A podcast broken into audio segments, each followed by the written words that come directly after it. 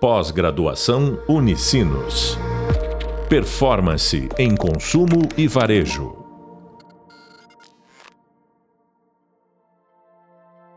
Olá, alunos! Nesse episódio do podcast, iremos aprofundar os conceitos apresentados no livro Como Mentir com Estatística. O livro é uma super referência para quem quer entender um pouquinho melhor como estatística pode ser manipulada e como é fundamental a gente ter um olhar crítico sobre dados e números. É, vou comentar um pouquinho sobre alguns conceitos que são apresentados no livro e como eles podem ser aplicados na vida real.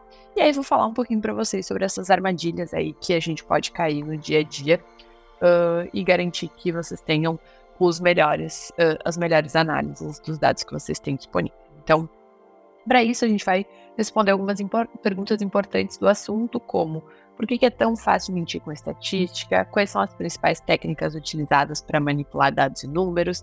Como a gente pode reconhecer e evitar essa manipulação? Como que a gente pode, né, de fato, usar a estatística de forma honesta e eficaz? É, vale comentar que esse é um assunto que rende bastante, é, então eu super recomendo que, além de ouvir esse podcast, vocês busquem de fato ler o livro, entender melhor. Ele exemplifica, é um livro ilustrado, é super bacana de, de olhar.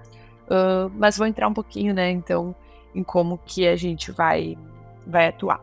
O livro hoje ele é um guia acessível e super bem humorado sobre como a estatística ela pode ser usada de forma enganosa para manipular e distorcer as informações. O objetivo do autor foi justamente não é para ser um livro técnico, o objetivo deles foi uh, conscientizar os leitores sobre as estatísticas como que elas são usadas para criar falsa é, impressão de credibilidade, persuasão em várias situações, tanto na publicidade como na política e na mídia. Então, ele traz alguns vários pontos e táticas comuns que são usadas, e aí eu vou compartilhar com vocês, porque é, quando a gente começa a trabalhar com dados, uma questão super importante é a gente entender como que a gente olha isso da melhor maneira. Então, é, Assim como a gente entende como a gente olha da melhor maneira, o objetivo do livro, quando ele foi criado, é, se tinha uma visão muito irrisória sobre a utilização da estatística, então eles queriam alertar e deixar muito claro para o público em geral o quanto isso pode ser perigoso quando a gente é, acredita nas informações que a gente está vendo sem questionar. Então, mas como eu comentei, ele é um livro feito para o público em geral, não para o público especificamente estatístico. E por isso que eu quis trazer ele aqui, porque muitas vezes, quando a gente fala em dados, quando a gente fala, a gente escuta muito pessoas que fazem cursos como publicidade, marketing, uh, que não são pessoas uh, de cursos de exatas. Mas é super importante para a gente, quanto pessoa, entender um pouquinho melhor sobre esses, esses conceitos. Então, Aqui a gente vai trazer algumas das táticas. E aí, começando por uma das principais delas, é sobre gráficos enganosos. Então, o autor ele traz como que gráficos mal projetados podem fazer com que dados pareçam mais significativos ou dramáticos do que eles realmente são. Então, trazendo um exemplo para vocês. Um gráfico de barras, vocês já devem ter visto como que é um, um gráfico de barras. Quando a gente é, trabalha com alguns valores, ele pode parecer maior ou menor. Então, por exemplo, quando a gente vai mostrar a venda de dois produtos. O, pro, o, primeiro produto ele tem uma barra que vai de 0 a 100, enquanto o segundo produto tem uma barra que vai de 0 a 10. A diferença proporcional entre 100 e 10 é muito grande. E aí isso faz com que o segundo produto ele pareça muito menos vendido do que realmente é, porque a gente não está falando de proporção. Para a gente falar de proporção, a gente teria que ter feito uma comparação de estoque versus venda e trabalhar com o percentual disso, e não com os números é, de forma sem, sem trabalhar é, com a proporcionalidade dos dois. Então, escala inadequada. Então, trabalhar com escalas inadequadas em gráficos pode exagerar ou minimizar a diferença entre dados. Então, dando um exemplo, uma, um gráfico de linha que representa a variação do preço de uma ação, mas na escala, a escala vertical, né? Então, gráfico de linha, a gente tem a vertical e a horizontal. A vertical começa em 10, e aí Cada vez que tiver uma pequena flutuação de centavo, as alterações parecem muito maiores do que elas são. Então, a escolha de um gráfico, de escala de um gráfico é super importante, porque senão a gente acaba é, podendo se equivocar e podendo passar uma percepção errada do que a gente está mostrando. Outra coisa que é muito, muito comum no nosso dia a dia, Uh, a gente sempre fala, sempre que se fala em média, é um ponto que é um, é um assunto que é bem polêmico, porque a gente trabalha muito com média no nosso dia a dia, a gente traz muitas médias para o nosso dia a dia, a média de tanto, a de taxa de conversão, a média. Tem muitas métricas que trabalham com média, mas o, o, o Ruf explica que a escolha seletiva de médias, né, média aritmétrica, ponderada e mediana, ela pode ser usada para apresentar um ponto de vista distorcido. Então, uma empresa, trazendo um exemplo bem. Uh, esse é um exemplo bem intangível, assim. Uma empresa, ela aumenta a média de de salário 25% dos funcionários. É, o que, que significa isso? Significa que, beleza, uh, aumentei 25% no salário dos funcionários. Eu posso ter recebido um aumento de 100 reais e outra pessoa o de mil. E aí, pelas variações, a gente pode ficar com uma média completamente distorcida, porque não é a média geral da empresa. Então, esse, é essa média Uh, ela pode ser distorcida porque pode ser que os, os, funcionários do alto escalão tiveram um aumento consideravelmente maior e os, os, funcionários de baixo escalão tiveram um valor super inferior.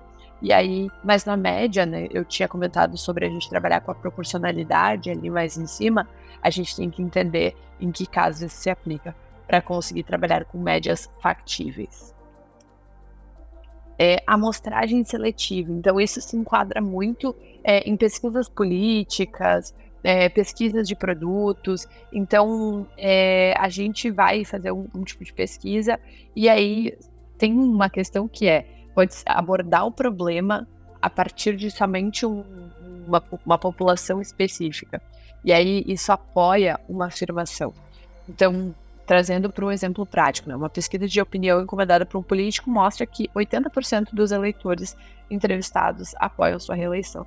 No entanto, a pesquisa foi realizada em uma, um evento de, da campanha do político, onde os participantes eram majoritariamente seus apoiadores, tornando a atmosfera é, tendenciosa. Então pensa assim, se eu vou fazer uma pesquisa, e por isso que a amostra, essas, todas essas informações que envolvem estatística, elas são super complexas, é justamente o porquê, para que a gente tenha uma validação mais correta.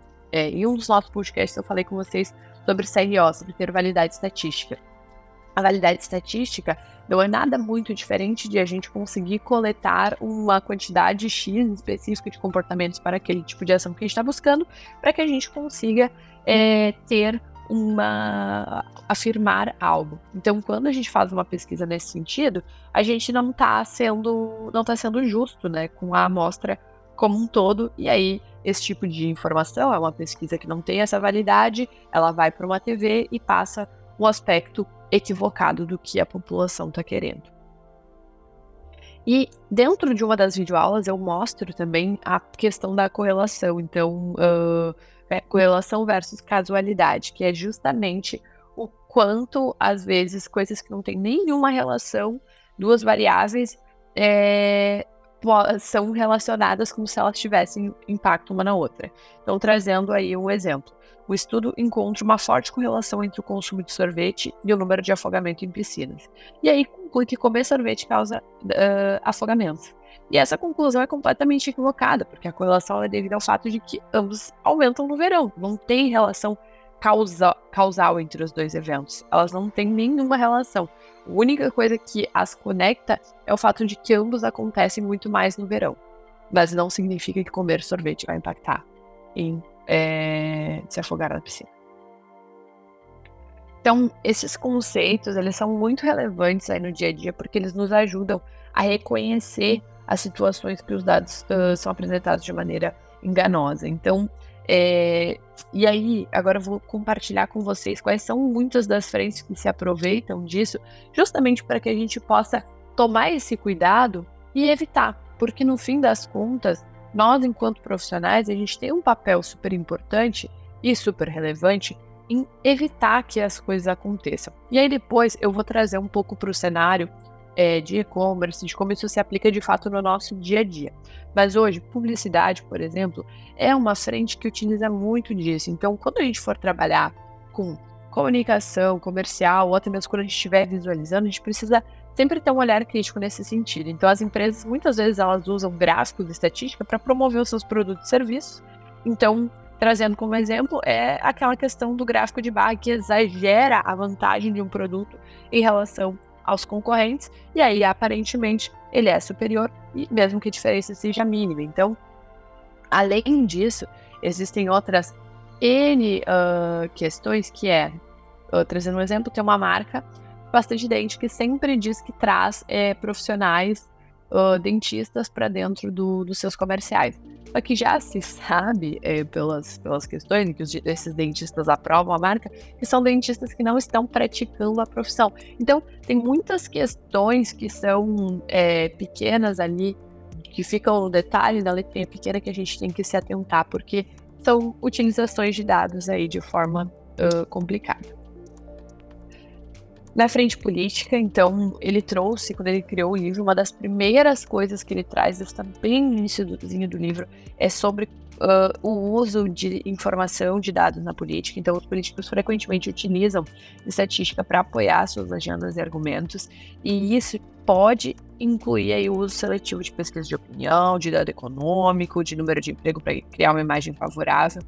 Uh, e eu dei aquele exemplo ali antes sobre buscar as informações dentro de um comício, né, um evento, mas também pode acontecer é, de durante uma campanha eleitoral um candidato destacar um aumento médio no emprego, sem mencionar que esse aumento foi impulsionado principalmente por setores é, de baixa remuneração e cria uma imagem muito mais positiva do desempenho econômico. Não necessariamente foi um grande aumento de emprego em N frentes com um desenvolvimento da população para que a população estivesse mais apta para atuar em segmentos específicos. Muitas vezes simplesmente teve uma questão de sazonalidade também, e isso afetou e não tem necessariamente uma ligação. Então, esse tipo de relação são coisas bem importantes para a gente estar atento. Inclusive, uma das coisas que aconteceu muito, e a gente vê acontecendo muito aqui, não só no Brasil, mas fora do Brasil, é com relação às fake news, né? Então, a disseminação de dados de forma equivocada, de informação, é, e esses números às vezes chegam na gente com tanta afirmação que a gente até se pergunta se de fato é isso mesmo, é, será que eu estou equivocado? Então, esse tipo de coisa a gente precisa estar atento. Uh, mídia, então, os meios de comunicação frequentemente relatam estatística e a maneira como eles são apresentados pode afetar aí uma influência na percepção do público. Então, acho que um exemplo positivo nesse sentido é que durante a pandemia a gente todo mundo assistia lá à noite, né, grande parte das pessoas, o Jornal Nacional, porque queria acompanhar o crescimento de casos dia a dia, as médias. E eles traziam isso de uma forma ilustrada que ficava muito factível e a gente conseguia enxergar a variação. Então, a gente via que estava dentro de um tamanho certinho, que a gente tinha variações que faziam sentido, então sabe, explicava muito claro para a população. E esse, para mim, é um exemplo super positivo de como a gente pode usar os dados da melhor maneira. É, mas, em contrapartida, eu moro numa cidade uh, no Rio Grande do Sul, que é uma cidade pequena, e para trazer um exemplo para vocês de como as coisas às vezes são negativas, uh, aqui é uma população que é consideravelmente inferior à grande quantidade de, de cidades aqui que a gente tem. E nessa cidade aconteceram alguns crimes, e por isso a cidade ficou taxada como uma das cidades mais criminosas é, do país, na verdade, né? não só aqui do Rio Grande do Sul. Só que isso se deu justamente porque é uma cidade com uma população menor e com uma quantidade de crimes que é infinitamente menor do que outras cidades aqui próximas, mas por justamente a questão da proporção ser é, diferente ali, ela ficar maior na proporção, ela se destacou por isso, mas não necessariamente a cidade em que acontece de fato a maior quantidade de crimes. É, e aí, a gente tem N formas, N frentes de a gente olhar para isso. Então, além dessas que eu comentei, pesquisa de mercado. Pesquisa de mercado é algo que pode acontecer muito. Então, as empresas usam de fato pesquisas para entender as preferências do consumidor. Só que se a empresa ela conduz isso de maneira tendenciosa, com uma amostragem seletiva, não tenta buscar os diferentes grupos, pode ser que as conclusões sejam distorcidas e afetem de fato a estratégia do negócio. Então, é, assim, trazendo um exemplo, né? Uma empresa de refrigerante pode divulgar uma pesquisa que afirma que seu produto uh, mais popular é o, é o refrigerante para uma faixa etária. Mas assim, dependendo da região geográfica específica que essa pesquisa foi feita, isso pode favorecer esse resultado. Então, tem muitos fatores que influenciam. E aí existem empresas que ajudam a, a diminuir, a mitigar esse impacto de entendimento mesmo de como puxar e fazer essa pesquisa. Uh, além disso, saúde e nutrição tem, tem formas de, de, tem frentes que utilizam, investimento, então tem muitas coisas. Mas trazendo para o nosso lado é, de dia a dia de fato. Então, quais são os cuidados que a gente precisa tomar quando a gente trabalha com números? É, dentro das nossas videoaulas, apresentei para vocês alguns KPIs, mostrei como que a gente pode analisar. Eu vou trazer esse cenário para uma frente de e-mail marketing que eu acho que é muito simples de compartilhar com vocês, tangibilizar para vocês o cuidado que a gente tem que ter nas análises. Quando a gente fala de e-mail marketing, algumas das métricas principais que estão atreladas a esse canal, né? Então, é, que dizem se é uma comunicação foi de sucesso ou não, está relacionada à taxa de abertura, ou seja, a quantidade de usuários que abriram o e-mail. Uh, depois ela passa por uma taxa de clique, então, ou seja, a quantidade de usuários que clicaram no e-mail. No momento em que o usuário chega ao site, a gente olha para a taxa de rejeição, a gente olha para a taxa de conversão, para ticket médio e para receita. Uh, quando a gente está fazendo uma análise, muitas vezes acontece de uma taxa de abertura cair. E aí, quando a gente vai levar algum tipo de, de análise para o cliente, a gente monta o gráfico, mostra, olha, tua média de taxa de abertura era tanto, é, caiu bastante, e aí a gente tem dois cenários aqui. Quando a gente manda um e-mail para uma quantidade menor de pessoas, a taxa de abertura ela tende a ser maior. Por quê? Porque significa que a gente está trabalhando com uma população menor e que quando essas pessoas começam a abrir, a taxa cresce. É mais simples. Quando a gente manda um e-mail, e aí falando de diferença de a gente mandar e-mail para 100 mil e para, por exemplo, um milhão. Se eu mando e-mail para um milhão de pessoas, a taxa de abertura tem uma tendência a ser menor por causa da questão da quantidade de audiência. Dito isso, o que, que a gente faz? Isso é a primeira análise que a gente pode fazer. Na segunda instância, a gente não teve essa diferença de envios, porque daí quando você vai colocar na média, a média ela pode cair pura e simplesmente porque tu tem um envio para muito mais pessoas. Se não foi isso, o que, a gente vai sugerir? Né? Então, o que, que a gente vai tentar mudar? Uma mudança de assunto, né? Porque sempre aparece no e-mail algum tipo de assunto. Não adianta eu dar uma sugestão de mudar o corpo do e-mail, mudar alguma imagem do e-mail, porque não tem nenhuma relação com a taxa de abertura. E isso não só para e-mail. Esse é um exemplo prático para vocês entenderem o que eu quero me referir. Mas para qualquer uma das informações que vocês forem levar, a gente precisa ter um entendimento. O que afeta essa métrica? É um botão? É uma, é uma mudança de estoque? Para todas as frentes, a gente pode fazer, se fazer esse tipo de pergunta para que quando a gente vai levar algum tipo de variação, ela vá da melhor maneira. E ter um entendimento de como os dados funcionam, e ter um entendimento do que afeta uma média, por exemplo. É, a gente não precisa ter todos os conceitos de cada uma das médias, mas Cara, se a média mudou muito, dá uma olhada, tira uma campanha que estava com uma média muito fora da curva. E aí a gente vai entendendo o que, que pode estar afetando para chegar num caminho. Então, é, principalmente esses eram os exemplos que eu queria compartilhar com vocês. Eu recomendo muito ler o livro, porque isso abre muito aí os horizontes para a gente ser crítico no que a gente está recebendo, mas principalmente para a gente que trabalha com dados, para a gente ser crítico no que a gente está levando para a empresa, para a companhia, para a forma que a gente está analisando. Então, dentro do, dos hubs visuais, eu falo um pouco sobre a importância da escolha do gráfico, sobre como a gente vai levar a informação. Eu, na conversa com o Henrique, num dos primeiros podcasts, eu comento com vocês sobre a importância de a gente é, fazer a seleção correta das informações, de ter os dashes que apoiam, sabendo qual pergunta a gente quer responder. Então, tudo isso vai ajudar vocês a fazer essa tomada de decisão e ser muito crítico nesse sentido. Então, queria agradecer bastante a todo mundo que teve é, aqui. Espero que esse episódio tenha sido bastante informativo e tenha despertado essa curiosidade em vocês para aprender mais sobre a estatística, como usar ela da forma correta no nosso cotidiano. Quero agradecer por quem chegou até aqui e nos vemos no próximo. Pós-graduação Unicinos. Performance em consumo e varejo.